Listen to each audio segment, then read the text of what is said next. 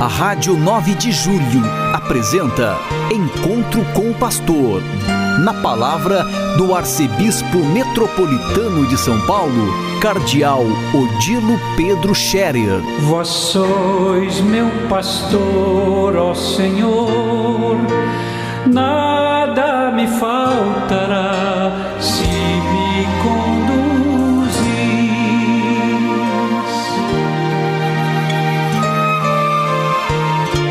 ouvintes da Rádio 9 de Julho, saudação e bênção para todos vocês nesse dia 29 de fevereiro. Hoje é quinta-feira.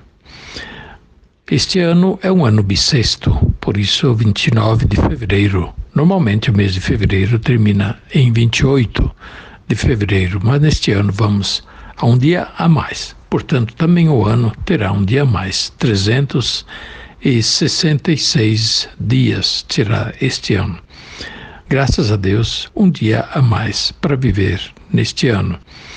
Nós estamos na quinta-feira e, eh, como foi pedido todas as quintas-feiras em nossa arquidiocese sejam dedicadas às vocações, oração pelas vocações, adoração nas igrejas pelas vocações, hora santa vocacional, rosário na intenção das vocações e outras iniciativas que podem ser muitas pelas vocações sacerdotais, religiosas, missionárias, pelas vocações ao casamento e à família, essa também é uma vocação e hoje bastante esquecida e abandonada, que pena. E assim, hoje eu quero pedir a todos vocês de participar desta quinta-feira das vocações, como será daqui por diante todas as quintas-feiras. Na quinta-feira, porque este é o dia da Semana Santa, Quinta-feira Santa, quando Jesus instituiu o sacerdócio e a Eucaristia dois mistérios grandes da nossa igreja, da nossa fé, que estão a serviço um do outro. E o sacerdócio a serviço da igreja como um todo e a serviço da santificação do povo de Deus e do testemunho do Evangelho. Pois bem, rezamos intensamente pelas vocações porque cremos na palavra de Jesus, que mandou pedir ao Senhor da Messe que envie operários. Então vamos nós por esta fé. Ele mandou pedir. Será que Deus já não sabe? Precisa pedir? E aí eu lembro a palavra do Papa São João Paulo II. A vocação é um dom de Deus, é um dom de Deus providente a uma comunidade orante. Quando a comunidade, quando nós pedimos, rezamos pelas vocações, as vocações aparecem porque aí nós mostramos valor, valorização das vocações, interesse pelas vocações e apoio às vocações.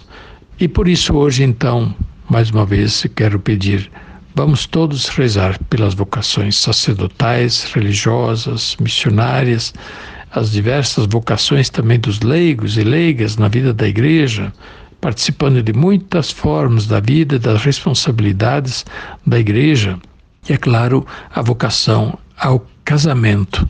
Casamento, o matrimônio, formar família é também uma chamada de Deus que deve ser valorizada mais e mais ainda nos nossos tempos, quando muitos desprezam o casamento ou o abandonam simplesmente.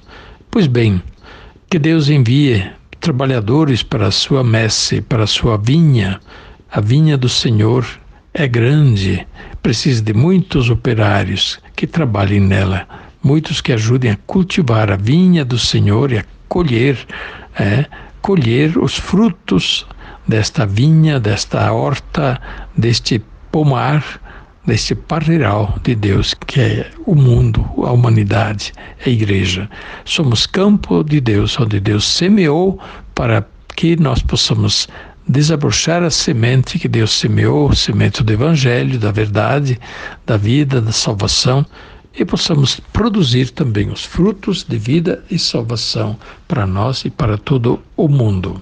Pois bem, hoje no Evangelho que nós lemos neste dia é Lucas 16, 19, 31. É a história do rico, do rico e do pobre Lázaro o rico que se banqueteava, que fazia festa todos os dias, usava roupas de luxo e convidava a gente se alegrava nas festas que dava na sua casa. E o pobre Lázaro, é, todo chegado, deitado à frente da porta, um mendigo, e que bem gostaria de participar da festa, mas ninguém o introduz na festa do rico Epulão do Evangelho. Morre depois o pobre Lázaro, morre primeiro e é levado em triunfo pelos anjos ao céu. Morre também o rico depois e o Evangelho, Jesus diz simplesmente, ele foi sepultado. Mas depois vemos aonde ele foi sepultado. Dos tormentos do inferno, é o rico é egoísta, que não abriu o coração ao pobre, que não teve misericórdia em relação ao pobre, os seus sofrimentos. Ele vê Lázaro lá no céu, feliz, e clama a Lázaro para que é, ao menos o dedo em água para molhar a sua língua, descer e molhar a língua do rico que está nos tormentos. E Jesus conta essa parábola dizendo que Abraão negou ao rico esta graça porque o rico não ligou e não se importou do pobre e dos seus sofrimentos durante a vida. Em outras palavras, conhecemos essa história que está contada em Lucas 16, 19, 31. Vocês podem ler também durante esse dia. Mas o resumo é este: é durante a vida que nós devemos fazer o bem que nós devemos abrir o nosso coração aos necessitados, aos pobres, ter misericórdia dos que sofrem, ajudar a diminuir os seus sofrimentos. E assim, durante a vida é que se estabelece a nossa situação eterna. Vejam a grande responsabilidade. Não é depois da morte que nós vamos ganhar méritos, não é durante a vida que a gente tem o tempo de praticar o bem. Talvez alguns apostem numa segunda vida, ou seja, na reencarnação. Olha, é uma aposta complicada. Não existe reencarnação no conceito cristão de forma nenhuma e também do ponto de vista da filosofia, a reencarnação ela é contraditória com o bom senso e com a reta razão. Portanto, ninguém aposte nisso e procure viver bem a vida que tem. Esta vida é preciosa. Esta vida nos é dada para que todos os dias a vivamos, vivamos bem e façamos o bem. Não deixemos passar nenhum dia sem realizar o bem, realizar obras de misericórdia. Promovamos o que é bom durante toda a nossa vida.